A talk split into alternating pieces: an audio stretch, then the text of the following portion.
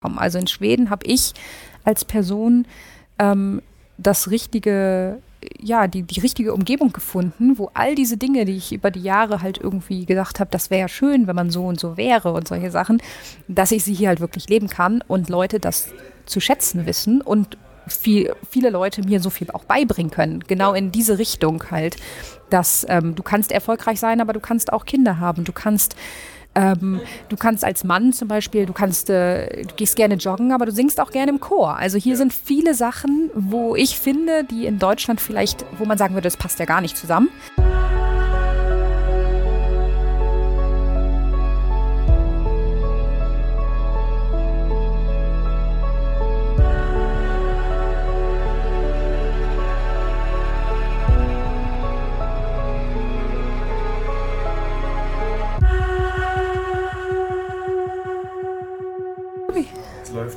Cool. Super. liebe Hörerinnen, liebe Hörer, die Stimme, die ihr gerade gehört habt, gehört Anna. Sie sitzt in der Lobby meines Hotels mir gegenüber. Wir kennen uns überhaupt nicht. Wir wurden auch nicht einander vorgestellt, sondern ich habe eine SMS vor zwei Tagen von meinem Kollegen Kaspar Dudek, den die Hörerinnen und Hörer dieses Podcasts kennen, bekommen und meinte, ich habe hier jemanden gefunden, der nach Schweden ausgewandert ist. Möchtest du mit dieser Person reden? Und ich meinte, ja, cool. Finde ich sehr gut. Und äh, als Erklärung, liebe Hörerinnen und Hörer, wir haben mit der neuen Staffel von Uncovered angefangen, sind jetzt in Schweden und drehen hier einen Film über eskalierende Ganggewalt. Und Anna nickt auch gleich ja. und würde am besten auch gleich damit eingehen. Ähm, äh, mit dieser, mit, mit, der, mit der Situation, die wir hier gerade in Schweden haben, weil viele Menschen ziehen nach Schweden oder wollen nach Schweden ziehen, egal ob aus Eritrea oder Deutschland, weil es ein sicheres und besonderes Land ist. Jetzt ändert sich die Situation in Schweden. Musstest du deiner Familie, deinen Eltern auch mal sagen, macht euch keine Sorgen, das sieht in Nachrichten schlimmer aus, als es wirklich ist? Ja, also das ist schon äh, tatsächlich so, dass mir öfter einfach auch so Zeitungsausschnitte zugeschickt werden. Also ein Foto davon oder ein Link zu einem Artikel oder zu einem YouTube-Video wo ich dann auch ganz ehrlich sagen muss, dass ich manchmal das erste Mal dann von irgendeinem äh, neuen Anschlag höre durch meine Familie oder Freunde in Deutschland. Und bei mir ist es ehrlich gesagt dann noch gar nicht angekommen, weil ich halt noch nicht an dem Morgen irgendwie in die Zeitung geguckt habe oder so. Ähm, es aber halt zu Hause doch schon deutlich früher irgendwie äh, zirkuliert. Was ich total krass finde, ist, weil es sind ja, also das habe ich jetzt auch in Interviews in den letzten Tagen hier immer wieder gesagt, wir reden hier von Schweden, also in einem Land, wo Handgranaten plötzlich äh, auf Balkone geworfen werden, in Restaurants geworfen werden, wo Leute in Cafés reingehen und so einfach Kopfschüsse verteilen, als wäre man in so in so einem, in einem Land, wo die, wo die Staatsgewalt Kontrolle über die Kriminalität ähm, verloren hat. Wie diskutierst du mit deinen Freunden hier in Schweden darüber? Also ich muss ganz ehrlich sagen, dass es vor allen Dingen am Anfang gar nicht so ein großes Thema war, weil das ja, wie ihr das vielleicht auch selber mitbekommt, oft sich in den Gangs halt abspielt und man, wenn man jetzt wie wir irgendwie in Östermalm oder irgendwie mitten in der, im inneren Stadtkern unterwegs ist, kriegt man es halt gar nicht mit. Ähm, es hat sich ein bisschen verändert, als es dann angefangen hat, dass natürlich auch zum Beispiel einfach mal ein Rucksack mit einer Bombe an der Haustür hing von einem Mehrfamilienhaus. Und das war zum Beispiel eine Sache davon, waren da halt auch nur ein paar Straßen von mir. Und ich wohne jetzt wirklich in so einer ganz normalen ähm, mittelständischen Gegend, ja. wo viele Familien wohnen, viele Kindergärten und solche Sachen. Und das war das erste Mal, wo man dann auch wirklich gedacht hat, okay, das ist doch näher dran, als man dachte. Ja. Aber es ist immer noch so, dass viele halt sagen, ja, es zielt ja nicht auf dich als ähm, Zivilisten, Zivilistin ab, sondern halt innerhalb der Gang. Und ich glaube, das beruhigt gerade noch sehr viele Leute ja. hier, dass sie halt das Gefühl haben, es sind jetzt nicht gezielte Terrorattentate auf Menschenmengen, sondern gezielte Attentate auf irgendwelche Gangmitglieder. Das macht es natürlich am Ende des Tages nicht ja. besser. Aber ich glaube, das ist der Grund, warum man als Anwohner, Anwohnerin hier gerade noch das Gefühl hat, okay, es ist passiert zwar, aber man hat jetzt nicht, meiner Meinung nach, nicht unbedingt Angst. Was ja auch noch hinzukommt, ist Schweden siebend, ich glaube, auf so einer Liste Land, das siebend glücklichste Land der Welt. Äh, äh, irgendwie, es geht keinem Menschen irgendwie besser als irgendwie in Europa, in Schweden, aber auch gleichzeitig das Land in Europa mit den meisten ähm, Toten durch Waffengewalt. Genau. Also ich habe das auch ähm, dann ähm, ja erst so in den letzten Wochen auch ein bisschen intensiver verfolgt, weil ich dann auch dachte, okay, was, was, was läuft hier eigentlich gerade? Ähm, vor allen Dingen halt auch dadurch, dass mir einfach aus Deutschland öfter mal zugetragen wurde, so hey, da läuft gerade eine interessante Reportage, ähm, die habe ich mir angeguckt, das ist ja crazy. Ähm, und da ist einem das erste Mal auch so wirklich bewusst geworden, dass ähm, Schusswaffen einfach ein krasses Problem sind, ja. ähm, wo man hier, wenn man sich jetzt umguckt, und ich weiß nicht, wie jetzt so die letzten Tage für dich waren, aber wenn man hier so im normalen Alltag ist, dann ist hier immer noch sehr viel Bullabü, aber halt Stockholm-Style, so eigentlich ja. noch ganz nett, viel Fika, viel Cafés, große Autos, gut angezogene Leute. Ähm, also das ist wirklich eine, eine, starke Diskrepanz, sobald man dann ein bisschen rauskommt aus diesem Stadtkern, dass man dann doch öfter schon ja. mal hört, okay, hier wurde jetzt vor zwei Tagen jemand im Park erschossen. Also ich, das kann ich dir und den Hörerinnen und Hörern des Podcasts erzählen, weil ich nicht weiß, dass nicht alle, die die Serien gucken, den Podcast auch hören. Äh, wir waren gestern Abend in Rinkeby und vorgestern Abend und vorvorgestern Abend. Wir sind, hängen die ganze Zeit da rum. Wir sind ja schon beste Freunde mit dem Imam vor Ort. Äh, ja. Alle Leute wissen, da ist so ein verrücktes deutsches Kamerateam, die vor nichts Angst haben und da einfach so rumstehen. Und ähm, da war eine interessante Situation, weil ich nämlich mit, ich habe eine Polizistin gefragt, die wir begleiten, wo kann ich hier Tramadol kaufen? Tramadol ist ein starkes Beruhigungsmittel wie Fentanyl, also es basiert ist im Opiat. Und die Polizistin lachte und meinte, na geh mal da hinten hin, da stehen immer meine Drogendealer. Also nicht ihre, sondern sie weiß ja schon, wer hier die Drogen verkauft. Und dann war dann eben so ein junger Mann, 24, seine Eltern aus Somalia, er hier in Schweden geboren. Und der hat mich dann wirklich den ganzen Abend haben wir uns unterhalten. Ich, er, hat, ich konnte, er hat mir erzählt, was das ist. Und er hat folgenden Satz am Ende des Abends gesagt: Die Gewalt würde es nicht geben, wenn dieses Land, in dem ich geboren wäre, mir eine Heimat sein könnte. Und das fand ich krass, weil der ist ja hier geboren. Der ist kein Somalier. Er hat nicht, er, er hat natürlich die Traumata seiner Eltern am Armbrotstisch mitbekommen, aber er selbst ist in, hier groß geworden. Und er meinte so, irgendwie, ich fühle mich hier nie aufgenommen und ich will ja natürlich gar nicht kriminell sein. Ich will keine Drogen verkaufen. Und er meinte im Übrigen, verkaufe ich die Drogen an die Reichen aus, ja. aus, aus, dem Bezirk, wo du herkommst. Äh, ja, Öster. Öster ich, ich, würde jetzt gerne behaupten, ich wohne in Östermalm, aber so, äh. so weit ist es dann doch noch nicht. aber ja, äh, das ist halt, glaube ich, ein, ein, Hauptproblem, was ähm, jetzt mittlerweile oder was ich auch von Schwedinnen und Schwedinnen gehört habe, wo sie auch glücklich sind, dass es endlich mal offen diskutiert wird, mhm. dass es halt problematisch ist, dass es bestimmte Gegenden gibt, um die sich halt lange nicht gekümmert wurde. Und man aber auch anscheinend, so wie ich das mitbekommen habe von meinen schwedischen Freunden und Freundinnen, auch nicht laut sagen durfte. Wir haben ein Problembezirk, wo viele mit Migrationshintergrund leben. Da muss sich mal jemand drum kümmern. Also so wie ich das rausgehört habe, war das zum Beispiel in Deutschland anscheinend ein bisschen einfacher zu sagen, Leute, Einwanderung kommt mit ähm, eigenen Challenges, die angegangen werden müssen. Und anscheinend war das hier in Schweden ein bisschen schwieriger, da einfach offen und ja. ehrlich zu sagen. Es ist auch in Deutschland nicht einfach, das zu thematisieren, weil man auf der, der Einwanderung alle Probleme geben möchte. Jetzt aber eigentlich auch deutlich wird langsam, es auch die Gesellschaft, in die hat genauso Probleme, in die eingewandert wird. Also die Gesellschaft muss, an der muss genauso gearbeitet werden, eben wie an zum Beispiel diesen Vierteln, wo dass es Viertel gibt, ob in Berlin oder in Stockholm, ja. in denen einfach nur eine ganz bestimmte Gruppe an Menschen lebt. Und das ist natürlich auch totale Scheiße.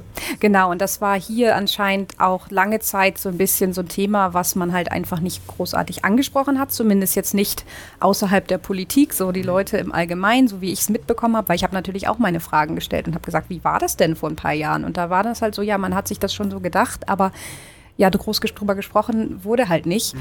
Und das, was ich mitbekomme, ist jetzt ein Shift, dass man einfach klar, jetzt ist natürlich äh, ja, jetzt überall, überall, eine Schießerei gefühlt, wenn man es jetzt überspitzt sagt, aber dass ähm, jetzt einfach auch erkannt wurde, dass es einfach auch ein Hauptproblem ist, dass die Leute, die in diesen Vierteln leben, da dann halt auch irgendwie ihren Lebensalltag gestalten müssen. Und wenn dann da zum Beispiel irgendwie die Kindergärten alle schließen und die Schulen nicht mehr so ähm, sind, wie sie theoretisch vom schwedischen Staat gewünscht sind, dass das dann auch direkt natürlich ja. in die Probleme reinspielt, wenn man den Staat praktisch so ein bisschen aus dieser ganzen Ecke rauszieht, ähm, dass da dann sich so ein eigenes kleines äh, Gebilde ähm, auftut. Das habe ich heute tatsächlich gelernt, dass das Schulwesen in Schweden ja privatisiert wurde. Also, dass es Privatschulen gibt, die mit so einem neoliberalen Voucher-System, das wurde mir heute beigebracht, dass also die Schüler bekommen einen imaginären Betrag X und du kannst es dann an bestimmten Schulen verwenden und die Schulen können selber entscheiden, wie sie das Geld dann dieser jeweiligen Schüler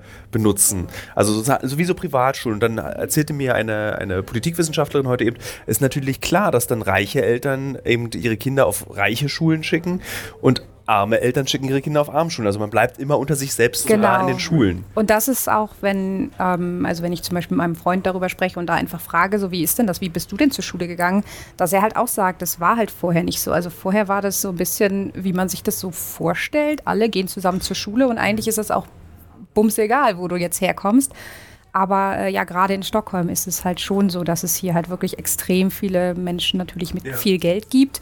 Dementsprechend auch Schulen. Es gibt natürlich auch hier deutsche Schule oder englischsprachige Schulen oder französische Schulen. Also wo man halt dann guckt, okay, ich möchte, dass mein Kind da und dahin geht, aber dementsprechend ist das dann auch, du hast äh, Stadtbezirke, wo dann das andere, das Pendant dazu ja. hingehen muss, weil halt nicht so viel Geld da ist für irgendwie eine, eine, ja. eine, eine Stockholm ähm, englischsprachige Schule oder so. Ähm, ja. Äh, ich will kurz, äh, falls man jetzt, liebe Hörerinnen oder falls ihr so Hintergrundgeräusche hört, ist es wirklich, wir sitzen hier in dieser Lobby des Hotels. Es kann immer mal ein bisschen laut sein, also seid bitte nicht genervt. Ja, so, das genau. wollte ich noch mal kurz dazu sagen. Ich habe, äh, das, und das ist das Interessante, dass eben, das meinte auch die Politikwissenschaftlerin, dass eben, wenn du Schulen privatisierst, wenn du das Wohnungswesen privatisierst, wenn du das Medizinwesen privatisierst, erzeugst du eine unumkehrbare, also erstmal unumkehrbare Schere zwischen Arm und Reich.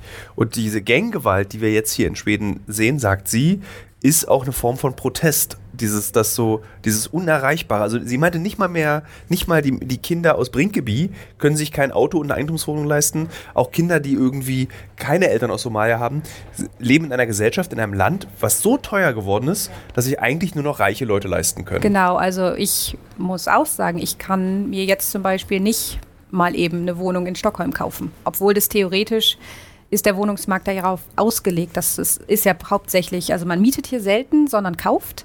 Aber es ist halt so krass explodiert auch, dass selbst ähm, ja, Leute wie, ich sag mal, du und ich, die eigentlich ganz normal arbeiten gehen und ähm, keine großen Willen wollen, sondern einen ganz normalen, ähm, ein ganz normales Lebensumfeld in dem Sinne. Es ist schwierig. Also ich kenne wirklich Leute, die haben für eine zweieinhalb Zimmerwohnung dann umgerechnet ungefähr eine halbe Million Euro bezahlt. Ja. Ähm, und das ist natürlich schon ähm, ein Preis, der ist schon für den so Otto-Normalverbraucher so ein ja. bisschen äh, unerreichbar. Und dann, wenn man da dann noch hinzufügt, okay, dann hast du vielleicht einen weniger einkommensstarken Job oder auch äh, vielleicht gar nicht so den, den familiären Hintergrund, dass da vielleicht irgendwo Geld liegt, was man dir mal geben könnte, wenn du irgendwie eine Wohnung kaufen willst, dann haben wir hier ein ziemlich großes Problem. Jetzt haben wir einen richtig guten Einstieg in dieses Gespräch gewählt. Warum lebst du noch mal so gerne in Schweden? Du hast eine Instagram-Seite, um die 20.000 Follower. Du zeigst so dieses kommt, begleitet mich auf meinem Weg im Leben in, in Schweden. Also lass uns doch mal darüber reden, was für dich die positiven Seiten auch dieses Landes ausmachen. Ja, ähm, also genau, bei unserem Instagram-Account geht es ja auch primär darum, einfach ein bisschen zu zeigen, was ist denn so diese Grundeinstellung der Schweden und Schwedinnen zum, zum Leben. Es dreht sich halt viel um Natur und einfach auch so ein bisschen um die kleinen Freuden. Also das ist auch so, glaube ich, der ganz gute äh, Sprung zu dem, was gefällt mir in Schweden. Das sind nämlich genau die Sachen. Also ich habe in Schweden viele Dinge kennengelernt, die ich, ich wusste gar nicht, dass ich sie vermisse. Ja. Also ich habe, ähm, bin schon seit 2013 halt nicht mehr in Deutschland. Ich bin erst als Au pair in Zehn Jahre. Genau, ich ja. war als Au pair in den USA und habe dann im Ausland studiert und dann bin ich über ein paar Ecken wirklich super zufällig in Schweden gelandet und als ich dann hier war, es war eigentlich nur so gedacht als Zwischenstopp. Also ich habe gedacht, ich mache jetzt die sechs Monate hier und dann gucke ich mal, wo es weiterhin geht. Und dann bin ich angekommen und ich habe sofort gedacht, wow, so ein Land habe ich noch gar nicht ja.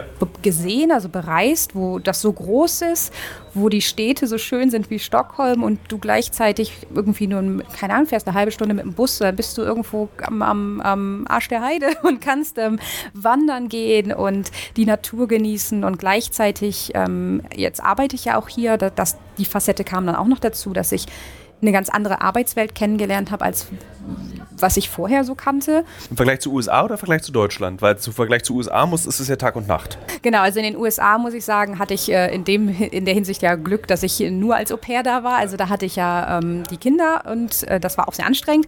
Aber ich war zumindest nicht in so einem ähm, ja, krassen amerikanischen Unternehmen, wo ich ja wirklich nur Tag und Nacht arbeite. Ja. ähm, aber äh, auch so im Vergleich zu Deutschland, also ein großer Faktor für, für, mich war einfach, dass ich ganz, ganz viele ähm, Frauen mit Kindern in Führungspositionen um mich herum habe, was für mich komplett äh, Neuland war, in dem Sinne, dass auch ganz, ganz normal war, dass da gesagt wurde, ja, nee, meine Chefin, die kommt morgen ein bisschen später, bringt die Kinder noch zum Kindergarten und es hat einfach keinen Schwein interessiert. Also ja. es ist ganz normal. Die Kinder gehören dazu. Ähm, und auch die Frauen, die halt mehrere Kinder haben, machen ganz normal ihre Karriere. Also da wird niemand ähm, irgendwie dann äh, jahrelang nicht im Beruf sein und kommt dann nicht wieder zurück irgendwie Ja. in den Job. Das war zum Beispiel eine Sache, die für mich sehr ähm, ja, augenöffnend irgendwie war. Ähm, aber halt auch allgemein die Einstellung, dass ähm, Dinge, solange es nicht wirklich so, es irgendjemandem super schlecht geht oder irgendwas komplett am Brennen ist, man hat Zeit, man kann auch mal sagen, das passt alles so, also einfach ein bisschen ähm, entspannter. Ich unterbreche dich, weil ich äh, muss, wir gehen jetzt mal nach da hinten. Ja. Äh, es wird gerade so laut hier in dieser Lobby, dass ich, äh, weil das ist sehr spannend, was du erzählst. Und ganz anders, als ich mir das Gespräch vorgestellt habe, weil ich dachte, wir reden jetzt so über Husky-Touren im Wald. Und, Ja. äh, äh, aber deswegen will ich, dass wir beide konzentriert. Genau, ich muss auch ein bisschen, ein bisschen mal nachdenken hier. kannst, kannst du das, genau, nimm mal. So, liebe Hörerinnen und Hörer, nehmt uns das nicht übel, wir müssen einmal umziehen, damit wir reden können, weil jetzt auch so eine Jogginggruppe auch hier ist, Ja. lustig. Da hinten ist nämlich so ein Tisch, Ja, den ich gesehen perfekt. habe. Und dann können wir da einfach weiterreden. Äh, ja, das ist total krass, dass du das erzählst, weil meine Ex-Freundin ist nach Dänemark aus genau diesem Grund gegangen. Sie meinte, sie möchte Mutter unter 30 werden, aber auch einen Doktor haben. Ja. Und dann hat sie gesagt, deswegen geht sie jetzt nach Dänemark und studiert da zu Ende und macht Genau. da ihren Doktor. Ich habe da, also in Dänemark habe ich meinen Master gemacht und über den Master bin ich halt äh, dann nochmal ein Semester nach Schweden gegangen. Und ich wollte eigentlich auch wieder zurück nach Dänemark, aber mir haben vorher schon Leute gesagt, ah, wenn dir Dänemark gut gefällt, dann kann ich dir sagen, dass dir Schweden vielleicht sogar von dir als Persönlichkeit dann noch besser gefallen würde. Und so war es dann am Ende auch. Äh, ich glaube, weil Schweden hat ein bisschen mehr Bäume als Dänemark. Dänemark Ja. ist in meiner Vorstellung immer nur so Düne und äh, Ja, genau. das war's. Eigentlich eine Düne. Eine Düne mit einer Stadt drauf. Ja, also ich war auch ganz im Norden, ich war im Olbo und da war wirklich, also auch wunderschöne Natur, aber ähm, so, ich komme aus Norddeutschland, für mich war es recht, recht normal, dass überall Meer ist. Ja. Ähm, aber äh, so wie ich fasziniert vom Schwarzwald bin, war ich dann halt auch in Schweden, dass ich dachte so, wow, die ganzen Bäume und die Natur und alles so weit und so viele Seen und ähm, ja. Aber ich finde cool, dass der Hauptgrund nicht so ein kitschiger Naturgrund ist, also auch spielt es eine Rolle, sondern der Hauptgrund ist, dass du einfach als Frau hier in diesem Land selbstbewusster wahrscheinlich einfach dein Leben gestalten kannst und dich nicht unterwerfen musst irgendwelchen patriarchalischen Regeln, die es seit 1900 X gibt in Deutschland zum Beispiel. Genau, also bei mir war das ja tatsächlich so, dass ich, ähm, um einmal kurz so von vorher anzufangen, also ich habe 2010 halt mein Abi gemacht und danach eine Ausbildung zur Industriekauffrau angefangen, was einfach auch keine super schlaue Idee war, weil ich bin echt schlecht in Mathe. Aber Industriekauffrau ist natürlich sehr viel Zahlen. Und ich habe da halt einfach auch gemerkt, dass ich mich als Person irgendwie in so eine Richtung bewege, wo ich nicht unbedingt hin will. Und da war ich ja Anfang 20 und ich habe halt irgendwie gemerkt, ich bin so ein bisschen, oder ich werde die Person, die das Glas so als halb leer sieht. Und da habe ich so für mich gemerkt, irgendwie, dass, also ich will so gar nicht sein, aber ich wusste auch nicht so, wie komme ich denn weg von dieser, dieser Sache. Und das war für mich zum Beispiel der erste Hauptgrund, dass ich gesagt habe, ich glaube, ich brauche einen krassen Tra Tapetenwechsel. Und ich musste, oder nicht musste, aber meine Eltern haben halt schon gesagt, es wäre toll, wenn du die Ausbildung zu Ende machst, was ich auch verstanden habe. Ähm, sie haben aber auch gesagt, okay, wenn du danach noch was ganz anderes machen willst, dann wir sind halt dabei. Und das war für mich halt in den ganzen Jahren immer sehr wichtig, dass ich alles, was ich gemacht habe, dass meine Familie halt gesagt hat, okay, äh, ja, wenn, wenn das dein Wunsch ist, dann Ja. mach das mal. Und das war halt der Hauptgrund, dass ich halt in die USA gegangen bin, weil ich halt gedacht habe, ich, dort kennt mich keiner, ich kann mich gefühlt nochmal neu erfinden, ich kann mich so entdecken, wie ich das halt oder wie ich sein möchte, wie ich mein Leben leben will, weil ich habe zu der Zeit auch ein spannendes Buch gelesen, wo Leute so ein bisschen Rückschau auf ihr Leben gehalten haben. Die wussten, okay, in zwei Monaten ist bei mir Licht aus. ähm, was möchte ich jungen Leuten denn nochmal mit auf den Weg geben? Also hat der Tod dich inspiriert? Ja, also das war wirklich ein Buch, das war irgendwie so ganz spannend zwischen Tragik und Komik und irgendwie gleichzeitig super inspirierend und lebensbejahend, dass ich da einfach dachte, so, okay, ich bin jetzt Anfang 20, noch stehen mir alle Türen offen und ich kann ja selbst bestimmen, wer möchte ich denn später sein und was möchte ich denn später vielleicht mal jungen Menschen sagen. Und das war für mich ein Grund, dass ich gesagt habe, ich brauche einen kompletten Tapetenwechsel. Ich muss was ganz anderes machen. Und deshalb bin ich halt in die USA gegangen. Und danach habe ich halt auch gesagt, okay, ich liebe die englische Sprache und deshalb wollte ich auch weiter im Ausland studieren. Und das hatte gar nichts damit zu tun, dass ich gesagt habe, ah, ich möchte raus aus Deutschland. Deutschland ist blöd, weil ich bin, ich bin unglaublich oft auch wieder nach Deutschland gereist. Ich habe meine Familie da, ganz wunderbare Freunde und ich bin super, super gerne dort. Aber für mich als Person war es einfach super wichtig, woanders zu sein, mich woanders zu entfalten und irgendwie auch von anderen Kulturen so ein paar Sachen mitzunehmen und für mich zu nutzen. Und als ich dann halt letztendlich in Dänemark meinen Master gemacht habe, wollte ich. Wozu? Zu welchem Thema? Also was, was ist der Master, den du gemacht hast? Also ich habe einen Bachelor in International Communication gemacht in den Niederlanden und mit einem Semester in Südkorea. Ja. Und dann. Wow, also auch viel rumgekommen schon in deinem Leben. Ja, und ja. ich bin auch sehr, sehr, sehr glücklich drüber und ähm, muss halt nochmal betonen, ich hatte immer wirklich viel Rücksprache mit meiner Familie, um einfach zu sagen, Leute, ich möchte das unbedingt machen, ich habe mir das so und so vorgestellt. Und oft konnten sie es nicht verstehen, aber sie haben dann halt gesagt, okay, äh, gut, kriegen, kriegen wir schon hin. Ähm, und da weiß ich auch, dass ich in der Hinsicht sehr privilegiert bin, dass ich das machen konnte und ähm, solche, solche Sachen halt auch ja wirklich sehr wertschätze, so rückblickend. Aber genau, ich habe halt ein International äh, Communication als Bachelor und dann habe ich, äh, es nennt sich Culture, Communication und Globalization als Master studiert. Ähm, aber im Prinzip ging es bei mir in dem Studiengang primär darum, dass man, wie man in größeren Unternehmen die ähm, Mitarbeitenden einfach so bei Laune hält. Also wie man dafür sorgen kann, wenn man ein großes Unternehmen hat, viel Stress und solche Sachen, dass du aber trotzdem guckst, wie kannst du deine Leute so entwickeln, dass sie. Sehr wichtig ist, ich genau. arbeite für verschiedene Konzerne und äh, jeder dieser Konzerne hat dieses Problem. Wie halte ich meine Mitarbeiter bei Laune? Genau, genau. Und das war für mich auch ein wichtiges Thema, weil es ja allgemein auch so in meinem Leben finde ich es eigentlich ganz spannend zu schauen, okay, wie können wir denn alle ein bisschen glücklicher durchs mhm. Leben gehen, obwohl wir alle arbeiten müssen, alle Rechnungen bezahlen müssen und solche Sachen. Ähm, deshalb war das ein ganz spannender äh, Studiengang. Und der wurde halt in Dänemark angeboten. Und als ich dort war, ähm, hatte ich nochmal die Chance, ins Ausland zu gehen. Und ich habe gedacht, ja gut, warum nicht? Und ich wollte unbedingt nochmal in die USA. Und ähm, es war so ein Prinzip, du musst dich halt auf den Platz bewerben und danach werden, werden die alle zugeteilt. Und es ist so ein bisschen äh, First Come, First Serve. Also wenn du dich als erstes auf den Platz bewirbst, dann kriegst du ihn auch. Und ich war super schnell. Also es war eigentlich alles sicher, dass ich halt in die USA gehen kann. Und dann war aber leider, oder was heißt leider, im, im Rückblick ist es natürlich mein Glück gewesen, dass äh, die USA oder die Uni in, in, den USA dann halt gesagt hat, nee, dieses Jahr nehmen wir niemanden. Wir schicken ähm, ja. nie jemanden zu euch nach Dänemark und wir können nicht immer alle zu uns aufnehmen, wenn keiner zu euch will. Also nein. So, und dann saß ich dort und hatte keinen Platz. Alle anderen haben ihre Plätze bekommen. Alles war praktisch schon. Ja ähm, ja, ausgebucht in dem Sinne. Und ich saß da in meinem Zimmer. Ich habe eine ganz wunderbare Mitbewohnerin damals gehabt und auch heute noch. Wir sind auch zusammen in Schweden. Ähm, und habe erstmal geweint, weil ich dachte, ja, super, okay, jetzt sitze ich hier, ähm, weiß gar nicht, was ich machen soll. Und sie hat halt gesagt, weißt du was, ich bin in Uppsala hier in Schweden ja, angenommen. Ja, da war ich auch mal auf Klassenfahrt.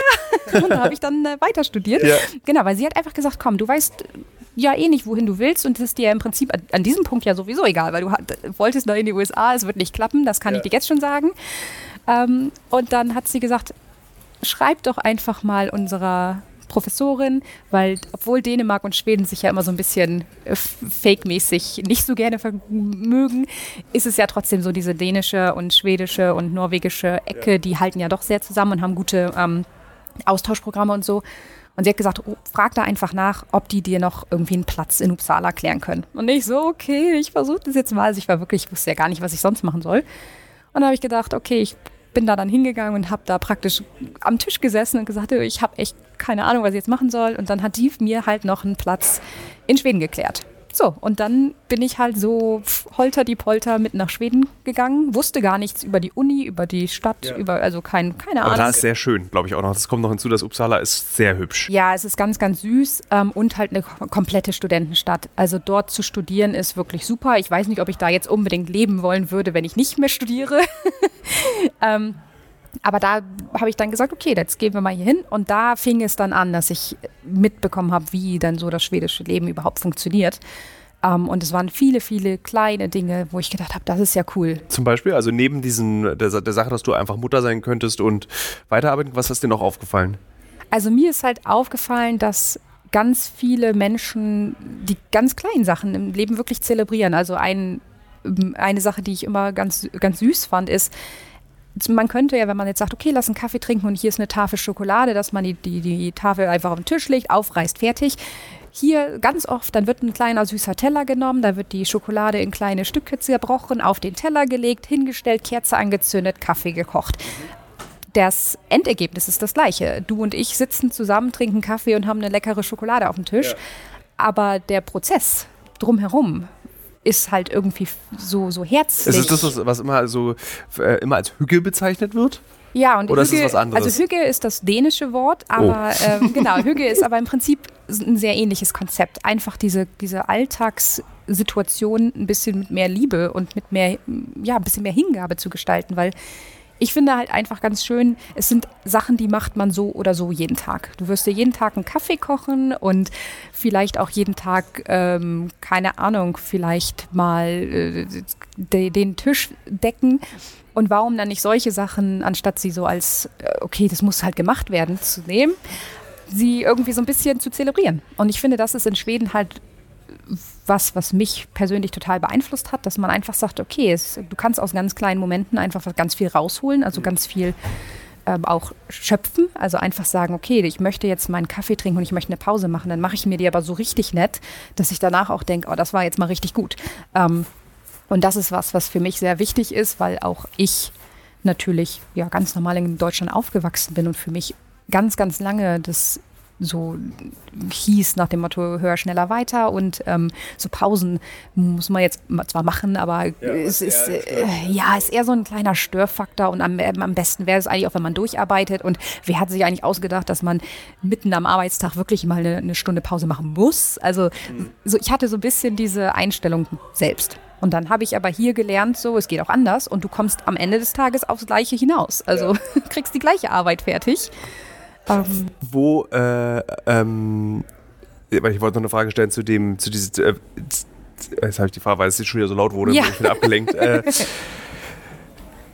also du, du machst dieses Tellerchen auf die, die Schokolade auf das Tellerchen und dieses, das ist ja was sehr, sehr Kleines. Und ja. Äh, wann ist dir aufgefallen, dass das ähm, so das Leben verändert, dass es, dass es irgendwie eine gute Sache ist. Weil, weißt du, das siehst du beim ersten Mal, denkst du, ist ja süß, dass die Schweden das machen, aber zu verstehen, dass das was Gutes fürs Leben ist, wann, wann ist dir das bewusst geworden? Ich glaube, das war wirklich echt schnell, weil schon ganz am Anfang, als ich auch gesehen habe, mit wie viel, ähm, also dass, dass sich zum Beispiel auch Leute Zeit nehmen. Also das ist neben diesem süßen Tellerchen mit Schokolade, ist mir noch ganz krass aufgefallen, dass an der Kasse jeder der älteren Dame die Zeit gibt, ihr Kleingeld zu zählen. Also ja. da wird sich nicht angestellt, also klar in einer Reihe angestellt, aber es, es, macht keiner so ein großes Ding daraus, dass da jetzt jemand länger braucht.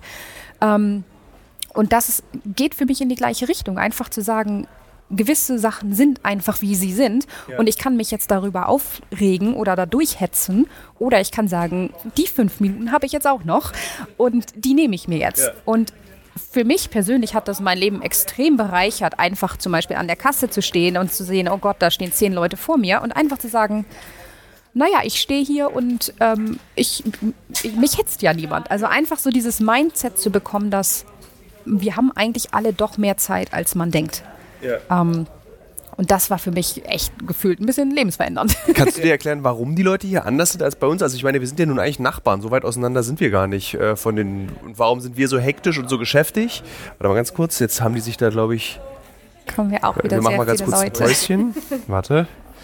Jetzt stehen, ich höre sie nämlich, jetzt stehen sie neben uns und. Ähm,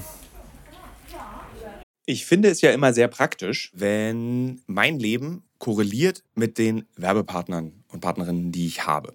Zurzeit mache ich eine große Recherche zum Thema Marathon. Demzufolge muss ich natürlich auch wissen, wie man einen Marathon läuft und trainiere tatsächlich dafür. Nicht, weil ich Ü40 bin, sondern wirklich, weil ich als Journalist ein bisschen etwas über dieses Marathon-Business herausbekommen möchte.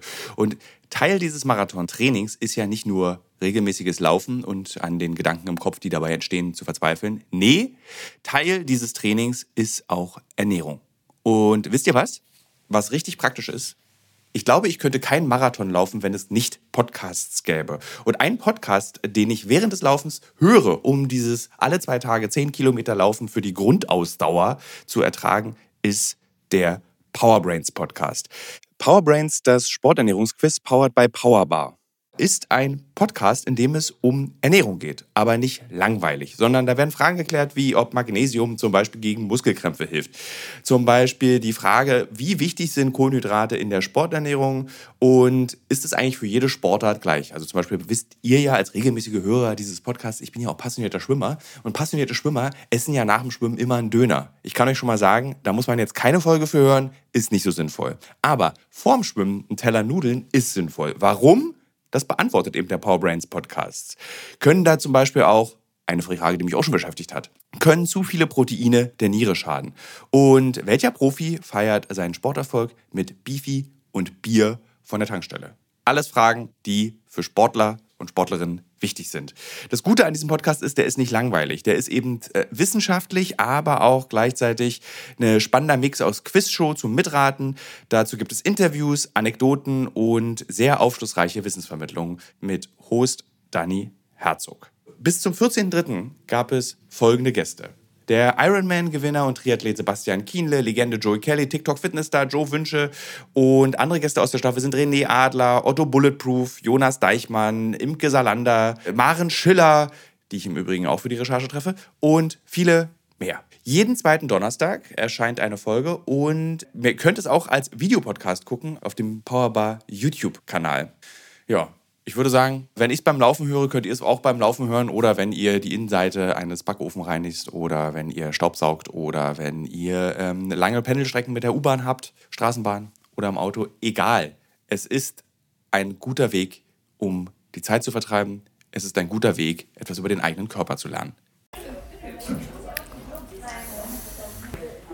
Liebe Hörerinnen, liebe Hörer, ich nehme in den Lärm mal auf, weil ich das ganz süß finde, denn der Lärm wird verursacht von einer Gruppe von Joggern, die hier gemeinsam im Winter so ganz friedlich äh, sich verabreden und warum auch immer aus diesem Hotel heraus losjoggen. Und sie haben alle so Rennschuhe mit Spikes an, deswegen machen die auch so einen ja, Lärm. genau, deshalb sind die auch so laut. Das ist ja lustig. Ich würde auch gerne joggen gehen, aber leider habe ich mir meinen Zeh gebrochen. Vor letzte Woche Mittwoch bin ich, ähm, ähm, habe ich meinen Zeh einfach gebrochen beim Aufstehen Oh, und bin an der Wand so hängen macht, geblieben. ja. Ich bin so, das kennt jeder, glaube ich, wenn man so mit dem kleinen Zeh an, an der Türkante. Ja, ich muss auch gerade meine Zehen schon zusammenkneifen, weil ich kann es mir gut vorstellen. Mein gesamter linker Fuß ist blau. Also sozusagen, das hat diesmal war es so richtig doll, bin ich dagegen ja, gelaufen. ansonsten hättest du jetzt vielleicht auch kurz mal Ja, so. hätte ich irgendwie äh, Lust gehabt drauf. So mit Spikes joggen. Ja, aber das ist zum Beispiel halt auch noch so eine Sache. Ähm, es gibt, also die, man sagt in Deutschland zwar ja auch so, ne, es gibt kein schlechtes Wetter, nur falsche Kleidung oder so. Und ich finde, hier wird es halt echt wirklich gelebt. Also klar, äh, unterhält man sich hier im Smalltalk auch gerne über das schlechte Wetter und so. Aber ähm, ich habe hier noch nie jemanden getroffen, der gesagt hat, oh nee, heute gehe ich nicht joggen, weil das Wetter ist scheiße. Ähm, so, eher, eher im Gegenteil, dass man sagt, nö, nö, ich habe dafür jetzt halt meine, meine Regenkleidung und halt diese Schuhe mit Spikes, damit man halt auch im Winter laufen gehen kann. Ähm, und ich glaube, dass d- all diese Sachen, die ich jetzt gerade aufgezählt habe, zählen oder gehen halt unter diesem gleichen ähm, Gesichtspunkt nach dem Motto, manche Dinge lassen sich halt nicht ändern, wir machen das Beste draus. Und ähm, ich fand persönlich, dass bevor ich irgendwie dann jetzt längere Zeit im Ausland gelebt habe, dass ich eher derjenige war, der halt sich sehr darauf, also daran aufgehangen hat, weil es ist das Wetter so schlecht und dieses oder jenes. Also dass ich immer, wie gesagt, was ich am Anfang gesagt habe, das Glas als halb leer gesehen habe. Und das hat mich persönlich damals schon krass gestört. Und ich habe halt gedacht, okay, irgendwie muss ich das ändern und habe dann ja gesagt, ich möchte mich so ein bisschen neu erfinden und ich möchte die Person werden, die sagt, das Glas ist halb voll. Also da Ja. Also hat Schweden dich Optimismus gelehrt. Also du bist, man ist ja optimistischer. Ja, und ich glaube, dass auch diese anderen Stationen, die ich vorher durchlaufen habe, mir bei solchen Sachen schon sehr geholfen haben. Aber ich fand, in Schweden ist irgendwie alles so ein bisschen zusammengekommen. Also in Schweden habe ich als Person ähm, das richtige, ja, die, die richtige Umgebung gefunden, wo all diese Dinge, die ich über die Jahre halt irgendwie gedacht habe, das wäre ja schön, wenn man so und so wäre und solche Sachen, dass ich sie hier halt wirklich leben kann und Leute das zu schätzen wissen und viel, viele Leute mir so viel auch beibringen können. Genau in diese Richtung halt, dass ähm, du kannst erfolgreich sein, aber du kannst auch Kinder haben. Du kannst ähm, du kannst als Mann zum Beispiel, du kannst, äh, du gehst gerne joggen, aber du singst auch gerne im Chor. Also hier sind viele Sachen, wo ich finde, die in Deutschland vielleicht, wo man sagen würde, das passt ja gar nicht zusammen, die hier ganz, ganz normal sind. Würdest du sagen, dass, der, dass die Sozialdemokratie, die ja hier eine ganz große Rolle spielt in Schweden, in Schweden dass die Teil, also die alte Sozialdemokratie, das so gestaltet hat, dass Schweden so ist, wie es jetzt ist? Also der Traum von Multikulti zum Beispiel, der Traum von Gleichberechtigung. Das sind ja alles Ideale, die die Sozialdemokratie feiert. Ja, also ich würde schon sagen, zumindest so wie ich das mitbekommen habe mit den Schweden, mit denen ich mich so umgebe, ähm, dass die halt schon einen sehr, sehr großen Gerechtigkeitssinn halt auch haben ähm, und einfach auch gefühlt aus allen Wolken fallen. Also als ich am Anfang gesagt habe, so, Nee, also äh, Kinder äh, kann ich mir gar nicht vorstellen, weil das ist ja eine finanzielle Belastung und dann, dann hätte ich ja nicht studieren müssen oder so, um das jetzt mal überspitzt zu sagen. Aber ich hatte schon so ein bisschen diese Ansicht, dass ich dachte, wenn ich jetzt Kinder bekomme, dann ist das bestimmt eine ganz große Bereicherung in vielerlei Hinsicht, aber auf ganz viele Sachen, auf die ich lange hingearbeitet habe, müsste ich dann erstmal im Zweifelsfall verzichten oder es würde bedeuten, dass ich sehr, sehr, sehr hart dran arbeiten muss und logistisch viel regeln muss, dass ich alles unter einen Hut bekomme. Und wenn ich dann diese Bombe mal so im schwedischen Kontext gedroppt habe, dann haben halt die Leute gesagt, warum denn? Also du, du kannst doch, äh, ich, also mein Freund hat dann auch gesagt, aber warum, wenn wir jetzt ein Kind hätten, dann würden wir doch 50-50 mit der Elternzeit machen, dann bleibe ich halt zu Hause, wenn du arbeiten gehen willst. Ich so, what? Also das war wirklich ja. Äh, von, von ihm zum Beispiel einfach ganz äh, stinknormal, dass er einfach gesagt hat, nee, also das ist, verstehe ich gar nicht. Also interessant, dass du das so siehst. Äh, ich, ich, ich bin ganz fasziniert davon, dass, dass diese Welt eben, weil ich glaube wirklich, dass man überlegt, nach Schweden zu ziehen, weil man eben denkt, man kriegt ein Haus am See und äh, das ist es, das ist Schweden. Ja. Aber äh, im Prinzip lebst du wirklich den sozialdemokratischen Traum von Willy Brandt und der 80er Jahre aus Deutschland. So sollte es mal sein. Aber irgendwie hat es in Deutschland nicht so ganz so geklappt. Das ist so, das ist nicht so richtig aufgegangen. Ja, und ich, ich kann auch natürlich jetzt äh, nicht so richtig sagen, woran liegt's oder so. Ja. Und es mag auch für äh, Leute immer ein bisschen anders äh, sich anfühlen, weil ähm, wie ich gesagt habe, ich bin auch super gerne in Deutschland. Ich bin super froh, dass ich in Deutschland zur Schule gegangen bin, dass ich ähm, dort gearbeitet habe, dass ich dort viele Freunde habe, weil all diese Werte, die ich dort vermittelt bekommen habe, kommen mir oft zugute. Also die sind mir in den letzten Jahren super äh, zugute gekommen, dass mhm. ich einfach so bin, wie ich bin und dass es halt ähm, viele Sachen sind, die mir so ein bisschen von klein auf beigebracht wurden, die einfach im Hintergrund immer dabei sind. Ähm, aber ja, ich würde schon sagen, hier hat man so ein bisschen mehr, man ist ein bisschen näher an dem Ideal, wie man sich das irgendwie so vorstellt. Ich weiß nicht, wie sich das anfühlt, wenn man hier schon aufgewachsen ist, ob man das dann auch so krass merkt. Aber ich, die halt irgendwie ja damit aufgewachsen ist, dass dass es schwierig sein wird, mal Kinder zu bekommen und dann aber auch eine, eine, gute Karriere zu haben. Auf einmal bin ich hier und dann heißt es so, nö, also das kriegt man schon hin. Das ja. ist jetzt nicht so, das bedeutet jetzt nicht das Ende deiner, deiner Reise auf der Karriereleiter. Und dann. Ähm ich war vor also ich gehe immer hier schwimmen, gegenüber ist das Universitätsschwimmbad ähm, und da, ich schwimme sehr gerne, ich habe als Hobby das äh, und dann war ich so baden und mit meinem Kollegen äh, haben wir so Deutsch geredet und plötzlich neben uns äh, nackig an der Umkleidekabine sagt so ein Mann, äh, hallo, ich bin auch aus Deutschland. Ich so, huch. Ja. Der sagt so, es ist nicht ungewöhnlich, dass du hier Deutsche triffst. So Stockholm ist, äh, gibt es sehr, sehr viele Deutsche.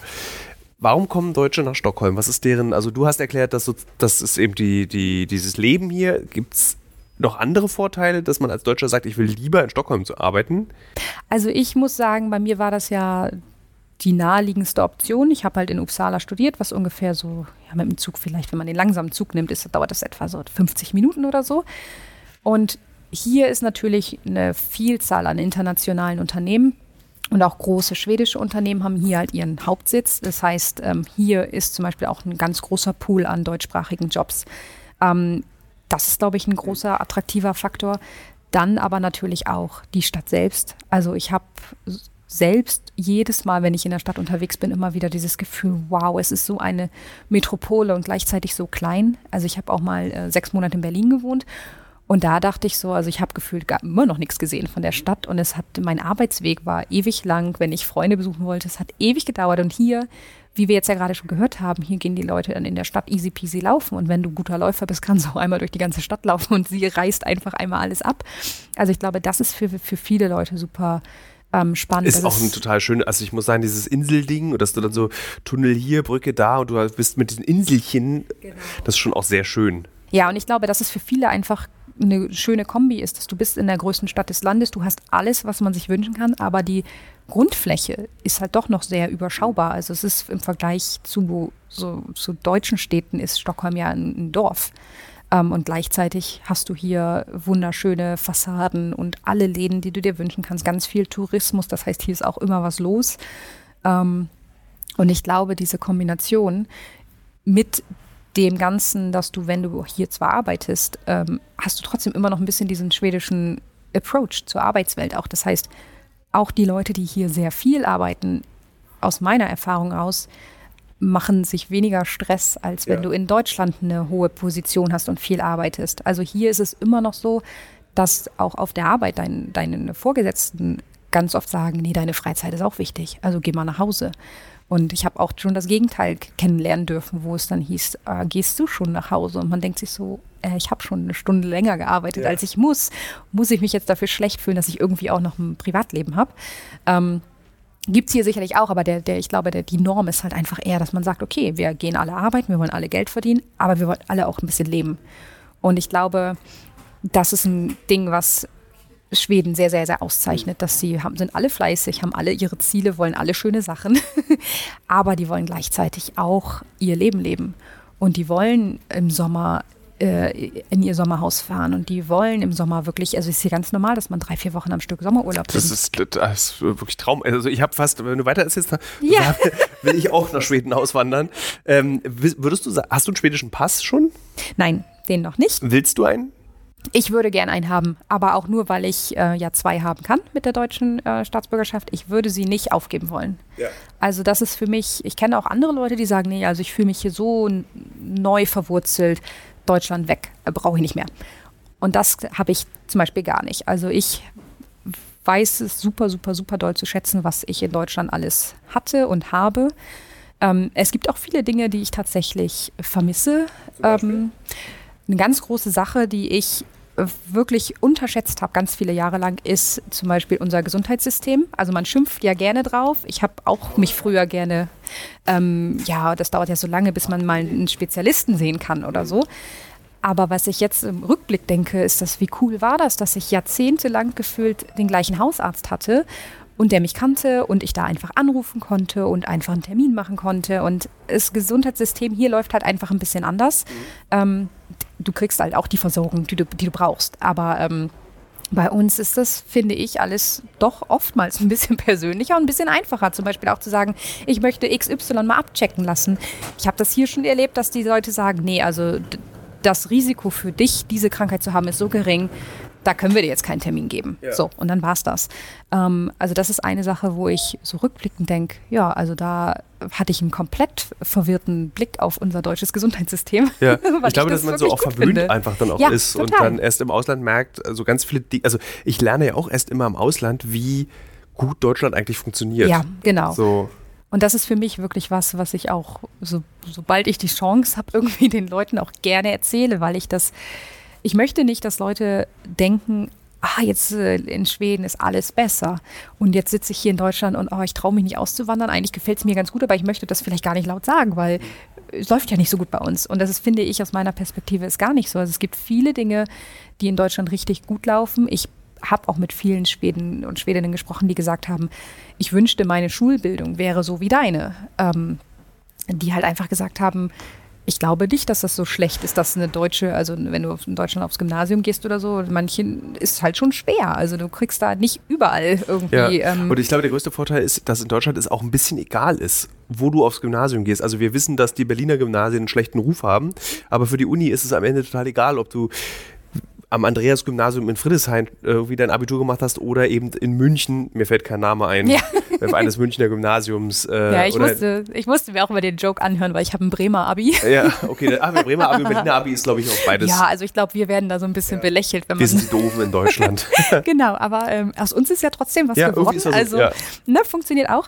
Aber nein, also ich habe schon öfter halt gehört, dass sie gesagt haben, ah, ich finde das richtig cool, ähm, dass ihr halt so eine, ja, das, also weil hier ist es halt oft so, dass ähm, also bei uns, ah, ich habe das Gefühl, es wird mehr noch auf dich auch eingegangen, ähm, dass man halt auch versucht, dir irgendwie richtig Wissen beizubringen. Und was ich jetzt hier in Schweden gehört habe, ist das oft so, dass wenn du zu Hause zum Beispiel jemanden hast, der da auch aktiv dran arbeitet, dann ist das in Schweden auch leicht, dass du in der Schule vielleicht diese ganzen sozialen Aspekte super mitbekommst, aber halt so in Mathe irgendwie ein bisschen hinten überfällst, weil es keiner so richtig bemerkt, dass du gar nicht so gut bist und ja. dass du das nicht gut kannst. Und wenn das dann ähm, jahrelang nicht bemerkt wird, dass viele dann später ein Problem haben. Die sind dann zwar gut durch die Schule gekommen und hatten auch eine schöne Zeit und haben auch diese wichtigen Dinge, die die Schule einem ja mitgeben soll, auch dieses Miteinander und solche Sachen gelernt, die dann aber halt sagen, ich wünschte, ich hätte mehr Tests wie du in Deutschland gehabt, ja. wo ich dann natürlich sage, oh Gott, das war wirklich schlimm, ich war schlecht in Mathe, das war eine stressige Zeit.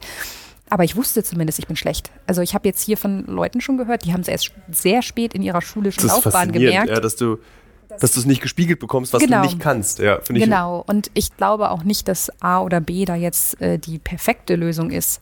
Aber ich finde das halt wichtig auch anzusprechen und zu sagen, es gibt viele, viele, viele Dinge, auf die können wir in Deutschland, glaube ich, auch sehr stolz sein, dass wir sie machen, wie wir sie tun. Ähm, und deshalb möchte ich auch nicht jemanden sein, der sagt, ja, hier in Schweden ist alles immer super rosig. Also ich liebe es hier, ich äh, sehe mich hier auch und würde aber trotzdem, wenn ich jetzt zum Beispiel Kinder hätte, mich schon sehr stark fragen, okay, was für eine Schulbildung möchte ich denn für die? Also und, und was möchte ich, dass sie von meiner Kindheit auch mitbekommen? Also das wäre schon eine große Frage für mich und ich glaube, das ist ein gutes Zeugnis dafür, dass wenn ich auf meine Kindheit zurückblicke und auf meine schulische Laufbahn, war auch nicht alles super rosig, aber dass ich im Großen und Ganzen denke, das war schon, hat Ich mich schon gut ungewöhnlich reflektiert Ja. äh, für, für jemand, der. Ich habe jetzt mit vielen Auswanderinnen und Auswandern schon gesprochen, aber das ist erstaunlich. Normalerweise ist es immer so, man schneidet die Verbindung zu Deutschland ab und fährt mal im Quartal zu, oder vielleicht überhaupt nicht mehr äh, zu Besuch nach Hause, aber dieses, dass du das so in den Kontext setzt, dass,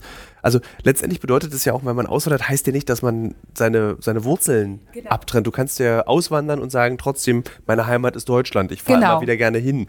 So, das spielt ja keine Rolle. Es ist ja, du bist ja kein besserer Auswanderer, wenn du das Genau, also das denke ich mir auch. Und es war zum Beispiel ja auch immer bei mir so der Fall, dass ich mir gesagt habe, okay, ah, kann ich jetzt äh, da und da hingehen zum Studieren? Also es war ja immer noch ein sehr so äh, sicherer Kontext, weil man ja in der Uni ist und die bei einem bei Sachen helfen. Aber ich habe immer gedacht, okay, ich möchte immer X Amount Money einmal auf meinem Konto haben, dass ich im Zweifelsfall sagen kann, es reicht mir, ich gehe nach Deutschland zurück. Also es war für mich immer so, mein Sicherheitsnetz war im Prinzip, dass ich immer gesagt habe, ich möchte genug Geld haben, dass ich mir, wo auch immer ich bin, ein Flugticket nach Hause kaufen kann und wenn ich, wenn ich halt einfach, wenn ich nicht mehr kann. Also es war für mich immer ganz wichtig und auch immer ein Zeichen, dass im Zweifelsfall, also wenn jetzt wirklich hart auf hart käme, ich würde wahrscheinlich immer sagen, ich möchte nach Deutschland. Also ich hatte auch diese Gespräche schon mit meinem Freund, was wäre, wenn mir ein schlimmer Unfall passiert oder wenn ich eine schlimme Krankheit habe. Ähm, und ich habe auch gesagt, dass ich mir vorstellen könnte, dass ich irgendwann sagen möchte, ich möchte in Deutschland behandelt werden. Ich möchte zurück. Und zwar nicht, weil ich denke, dass die, das Gesundheitssystem mir das hier nicht bieten könnte, aber weil ich schon tief im Inneren natürlich, da bin ich aufgewachsen, da fühle ich mich zu Hause, da ist ja auch kenne ich glücklicherweise alles. nicht weit weg. Also Genau. du kommst ja relativ schnell. Ich glaube, wie in Bremen mit dem Auto würde ich sagen neun Stunden. Ja, also das ist ähm, im Prinzip, ich bin jetzt mit dem Zug schon öfter gefahren, man kann halt ja auch easy peasy fliegen.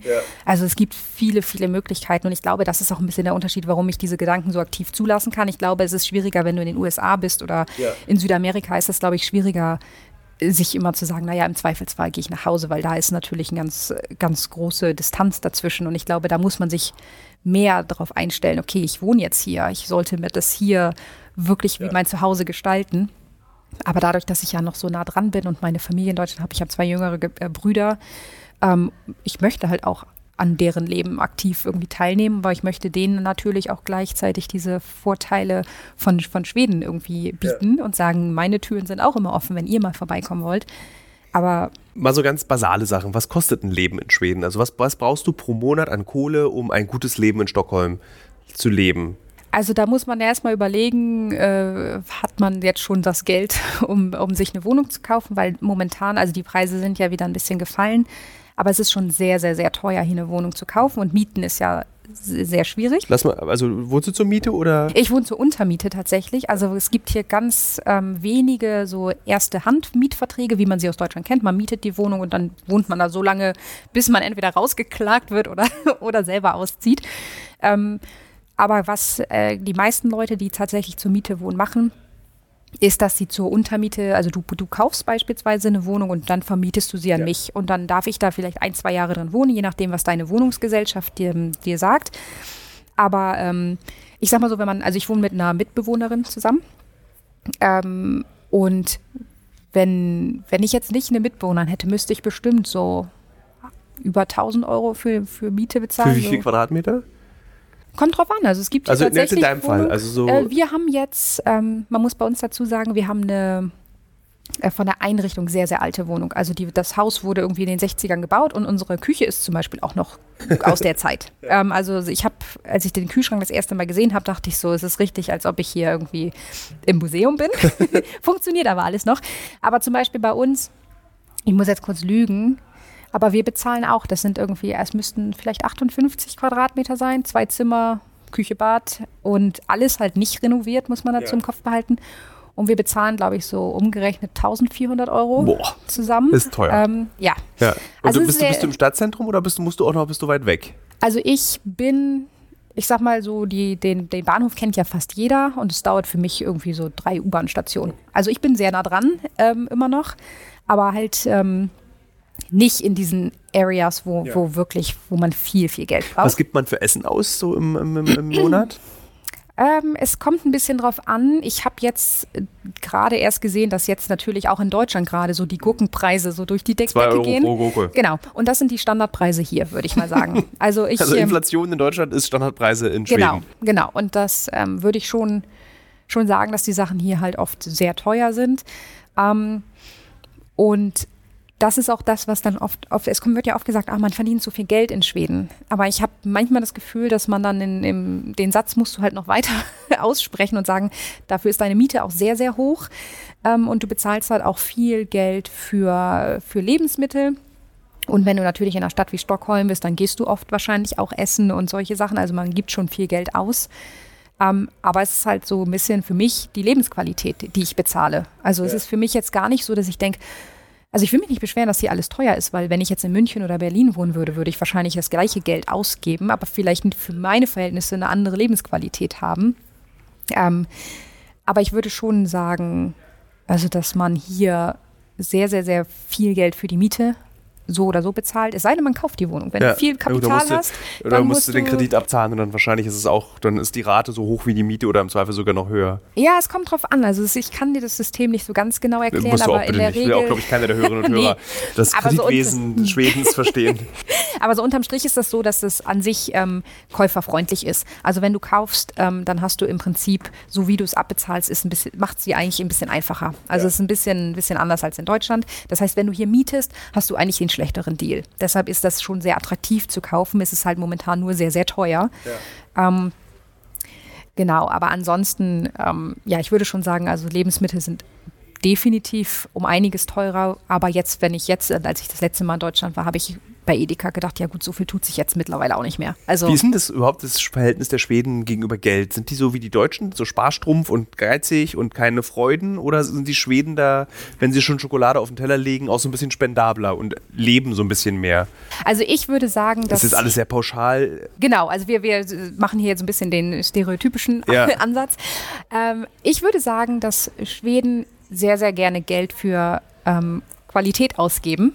Also dass äh, wenn zum Beispiel gesagt wird, okay, ich brauche jetzt ein neues Zelt zum Zelten, dann wird sich da eingelesen und dann wird sich irgendwas gekauft, was auch gut ist. Also dass da jetzt nicht dann jeder Cent umgedreht wird. Ähm, was, glaube ich, einfach auch unter diesen Gesichtspunkt fällt, die Freizeit ist mir genauso wichtig wie das Arbeiten. Einfach, dass man sagt, ich möchte ein, schönes Haus. Also wird da vielleicht auch dann eine teure Tapete gekauft. Ähm, und ich glaube, das passt ganz gut zusammen, dass die, ähm, hier in Schweden Menschen oft sagen, die kleinen Dinge sind es mir wert. Und das ist auch was, was bei mir mehr und mehr auch dazu geführt hat, dass ich auch sage, ah, ich warte lieber einen Monat mehr und kaufe mir dann aber die Wanderschuhe, die ich wirklich haben will, als dass ich so dieses, äh, wer günstig kauft, kauft zweimal mache. Ähm, und ich finde, das ist schon für mich sehr schwedisch, dass man einfach sagt, man muss nicht alles haben, aber das, was man sich gönnt, dann muss gut sein und muss sich auch lohnen. Und es ist ja auch, gibt ja viele, viele schwedische Outdoor-Marken und ähm, Interior Design und solche Sachen. Also es gibt ja ganz, ganz viel aus Skandinavien und das ist, sind ja teure Sachen. Ja. Die sind sehr, sehr, sehr teuer. Auch wenn man hier in Stockholm ein bisschen mal rumguckt und sich in den Läden umschaut. Also es gibt viele Sachen, wo man die, die muss man nicht so teuer kaufen. Aber sind dann natürlich irgendwie mehr handgemacht oder bessere Materialien und solche Sachen. Und ich glaube, meiner Meinung nach ist es den Schweden sehr wichtig, dass das, was sie haben, dann auch Ja. lange hält. Und der Traum des äh, Roten Häuschen am See, ist der schon erfüllt? Hat den die Familie deines Freundes? Genau. Das dachte ich mir fast, weil ich glaube, jeder, der hier so groß wurde, hat das einfach automatisch, kriegt man mit irgendwie. Genau, jetzt muss ich schon erstmal was trinken bei dem Schock hier. nee, genau. Ähm, also ich habe ähm, mit vielen Leuten gesprochen und viele haben es tatsächlich nicht. Also viele haben nicht so dieses klassische, dass man denkt, jeder Schwede hat ein Sommerhaus. Ähm, ich habe das Glück, ich habe mir die richtige Familie ausgesucht. ähm, wo das halt schon sehr lange in der Familie ist und deshalb ähm, sind wir da auch oft. Ähm, es war auch ganz schön, weil sie dann halt auch gesagt haben, ja komm, vielleicht willst du auch selbst da irgendwie was mitgestalten? Also wir haben dann angefangen, Sachen anzupflanzen oder einfach auch gesagt, wir wollen jetzt das Haus gerne mal streichen, einfach da, damit ich auch ein bisschen das Gefühl be bekomme, ich sitze da nicht nur und genieße es, ja. sondern ich bin auch aktiver Teil der ganzen Instandhaltung. Ähm, aber ja, ich verstehe, dass, dass ganz viele Leute sagen, ähm, ich möchte nach Schweden kommen für dieses Lebensgefühl. Das ist ganz interessant. Ich habe äh, mit einem äh, ähm, Ex-Soldaten in Afghanistan gedreht mal und der erzählte mir, dass der so ein Häuschen in Schweden hat. So, auf das er sich, da zieht er sich immer hin zurück. Und dann meinte ich so, wie hast du, du kannst mir das leisten, so als Soldat irgendwie, hast doch gar nicht so viel Kohle. Und er meinte, das ist super billig so diese Häuser am See zu kaufen.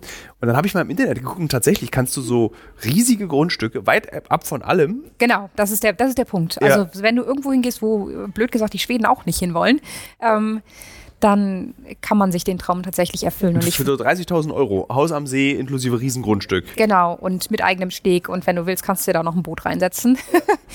ähm, und ich verstehe das auch total, weil für mich war das auch, ähm, als ich so die ersten Urlaube dort gemacht habe, habe ich gedacht, das ist ja der Wahnsinn. Also du hast, wir haben dann auch wirklich nur so ein, so ein ähm, Plumpsklo draußen, also super simpel. Ähm, und ich glaube, wenn man das mitmacht, dann merkt man auch erst, wie verwöhnt man überhaupt allgemein ist. Also ich glaube, für mich ist Schweden halt oft so, dass ich ganz krassen so einen Reality-Check bekomme. Wie gut habe ich es eigentlich? Was besitze ich eigentlich alles? Was darf ich eigentlich alles machen?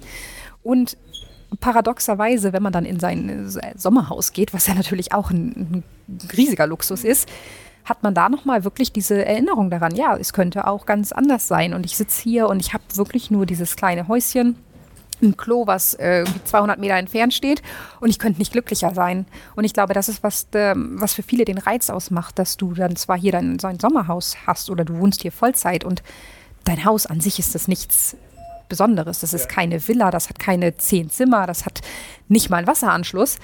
Aber es fühlt sich an, als ob du dir was erfüllt hast, was, wovon du sonst nur träumen kannst. Und ich finde das einfach einen ganz spannenden Aspekt. Und das hatte ich ganz oft auch, wenn ich zum Beispiel Zelten gegangen bin oder so. Das sind ja wirklich keine Unkosten, in die man sich stürzt, wenn man da mit einem Bus irgendwo ja. hinfährt und seinen Schlafsack ausrollt.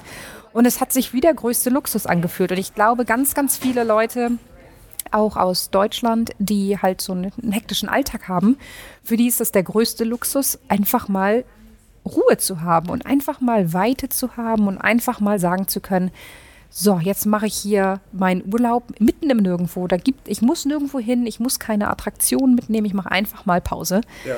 Und ich glaube, dass das mittlerweile so der größte Luxus ist, dass man einfach sagen kann, ich, ich setze mich hier in die Natur und genieße einfach mal, dass ich tatsächlich auf diesem Planeten hier lebe, der sich um die Sonne dreht. Also um, um wirklich mal ganz, ganz weit weg von dem zu sein, was man sonst so in, im Fokus hat. Abschließend würde ich dich gerne fragen wollen, ob das Auswandern dich zu einem erwachsenen Menschen gemacht hat. Also wenn wir jetzt mal sagen, dass meine Auswanderung schon damit anfing, dass ich 2013 in den USA gegangen bin, dann auf jeden Fall. Ähm, ich bin ja mit dem Gedanken gegangen, ich möchte irgendwie mit mir selbst ein bisschen mehr im Rein sein. Ich möchte mich selbst ein bisschen besser verstehen, mich mehr verwirklichen. Ich möchte irgendwie gewisse Persönlichkeitszüge an mir irgendwie loswerden und ich weiß nicht wie und ich habe das Gefühl, ich muss raus. Und das war für mich wirklich der Startschuss, dass ich dann halt mit 22 irgendwie gesagt habe, so okay, ähm, vollkommen neue, neue Menschen um mich herum, vollkommen fremdes ähm, Lebensgefühl. Keiner kennt mich, also keiner erwartet irgendwie was von mir. Die wissen gar nicht, dass ich normalerweise, keine Ahnung, ein Hitzkopf bin oder so. Die, die wissen, die, die erwarten Das ist so ein bisschen der Traum, den auch ganz viele haben, wenn du so nach einem Sommerferien, wenn ich wieder zurück in die Schule gehe, genau. dann bin ich ein anderer Mensch genau. und den kannst du dir hier erfüllen. Genau, und ich finde, den kann man sich wirklich erfüllen, wenn man sagt, okay, ich, ich gehe irgendwo hin und ich springe ins kalte Wasser und ich glaube, wenn man das in jüngeren Jahren macht, dass das auch sehr, sehr, sehr äh, dabei hilft, ähm, ja, überhaupt eine erwachsene Sicht auf Wie viele Dinge zu bekommen. Also es klingt so, als Ja, es klingt, als wäre ich ganz, ganz ja. schlimm. nee, ähm, als einfach ein ganz anderer Mensch. Ja, so. also ich würde schon sagen, also ich glaube, wenn man rückblickend, also ich habe ganz oft, wenn ich an mich früher denke, kann ich es gar nicht mehr nachvollziehen. Also ich war sehr gestresst. Ich hatte viel ich hatte ganz, ganz großes ähm, Probleme zum Beispiel damit, wenn ich, wenn ich nicht gut in der Schule war oder ich hatte ganz viel diesen klassischen Druck, dass ich darf nicht verlieren. Also ich muss immer die Beste sein. Ich muss immer. Äh, Sympathisch. Ja, also dass man halt so dieses, ja, dieses ähm, ja, aber auch irgendwie gleichzeitig du willst gar kein Streber sein, aber du, du hast irgendwie diese, diesen externen Druck so ein bisschen auf ja. dir, dass du. Hätte ich bei dir früher abschreiben dürfen? Ja, das schon. Okay. Also ich weiß nicht, ob ich jetzt so die perfekte Version wäre zum Abschreiben, weil ich war ja zum Beispiel in Mathe sehr schlecht. Aber nein, also bei mir war das tatsächlich so, dass ich das Gefühl hatte, ich weiß gar nicht, wer ich bin. Und dann schnell so ein bisschen ja, überfordert, glaube ich, äh, mit allen Dingen war. Weißt du jetzt, wer du bist? Ich würde sagen, ja. Wer bist also, du? Ich bin Anna, ich bin 32, ich lebe jetzt in Schweden. Ich weiß die kleinen Dinge zu schätzen. Ich suche nach kleinen Alltagsfreuden, wo ich sie auch immer finden kann. Und ich möchte, dass andere Leute das auch mitbekommen. Also ich möchte, dass Leute, die mich treffen, ein gutes Gefühl haben, dass sich keiner schlecht fühlt, dass sich auch, was wir zum Beispiel auf Instagram machen, dass sich jeder, der sich dort auffällt auf dem Account, dass er nicht denkt, oh, das würde ich auch alles gerne machen, aber oh, es ist ja so ein, so ein Traumleben, was, was gar nicht Realität ist, sondern ich möchte, dass Leute zum Beispiel auch Schweden kennenlernen und sagen, das klingt nach einer schönen Urlaubsregion, den Traum erfülle ich mir vielleicht auch mal. Also ich möchte einfach, dass jeder, der mir irgendwie so ein bisschen begegnet, zumindest nicht mit einem schlechten Gefühl geht. Es muss mich nicht jeder mögen, aber es sollte zumindest niemand sich selbst schlechter finden, nachdem er mich getroffen hat. Das ist so ein, so ein Mantra für mich. Ich finde, mit diesem Mantra sollten wir aus diesem sehr schönen Gespräch aussteigen. Super. Vielen Dank, dass du äh, mit mir so anders als ich es gedacht habe, ja. über das Auswandern gesprochen habe. Hast. Sehr gerne. Äh, Dankeschön. Danke.